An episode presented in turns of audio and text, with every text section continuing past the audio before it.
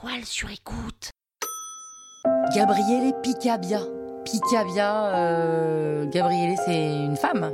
Vous écoutez Krusty Celebrity, le podcast qui parle de. Bah, enfin, de célébrité, quoi.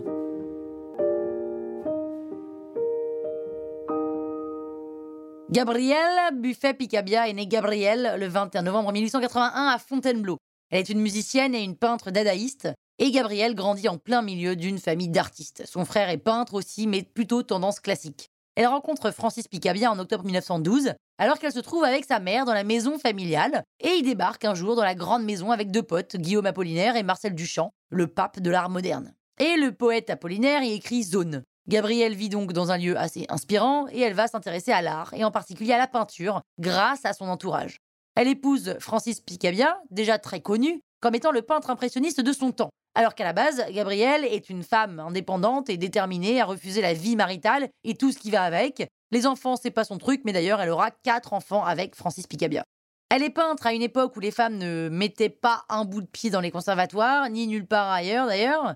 Et elle fait partie de ces femmes en avance sur leur temps, et elle tombe raide amoureuse de ce jeune artiste, Francis, qui est assez charmeur, très célèbre, il a 30 ans, elle est impressionnée par le talent de celui qui invente donc l'art abstrait et qui participe à la naissance du cubisme. En même temps, qui est-ce qui ne serait pas amoureuse de ce genre de type? Gabrielle y est pour beaucoup aussi, hein. elle est en quelque sorte la muse de Picabia. Et comme on dit derrière chaque homme, se cache une femme. Et elle trouve aucun charme à la peinture de Francis, et pas timide, elle le lui dit. Hein. Elle n'est pas du tout gênée de lui dire que son travail est un peu dégueulasse, enfin, elle lui dit pas comme ça.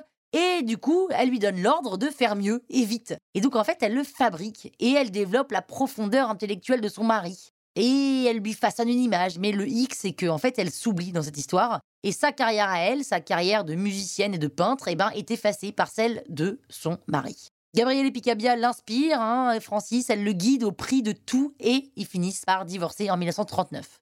Il existe très peu de choses sur Gabrielle Picabia, ses arrière-petites-filles, Anne et Claire Berest, publient le livre en 2019 Gabriele, qu'il faut absolument que vous lisiez parce qu'il est génialissime. On peut aussi voir un documentaire de Jean-Marie Drault et Charles Chabou intitulé Les heures chaudes de Montparnasse, qui est diffusé en 1963 sur la Une. Puis en 1967, elle est évoquée dans le film Dada de Marcel Janco. Mais à part ça, rien, il n'y a rien sur elle. Et pourtant, cette femme joue un rôle fondamental dans l'histoire de l'art au début du XXe. À la manière de Galia Dali, elle creuse chez ses compagnons le meilleur. Jean Harpe dit d'ailleurs ça d'elle. Gabrielle est un roi, Gabrielle est une reine, elle aime l'envoûtement, même prise dans une toile d'araignée, elle reste claire comme le jour. Et en fait, elle arrive à tout ça grâce à sa personnalité, mais aussi parce qu'elle est une des rares femmes de sa génération à avoir étudié. Parce qu'en fait, elle s'est formée à la Scola de Berlin et elle s'instruit pour être vraiment libre, libre avant tout. C'est vraiment son, son mantra, quoi. Et elle veut voyager et elle veut vivre comme un homme sans restreindre sa vie. Gabriele Picabia meurt à Paris le 7 décembre 1985 à l'âge de 104 ans. Croustille, hein? La toile sur écoute.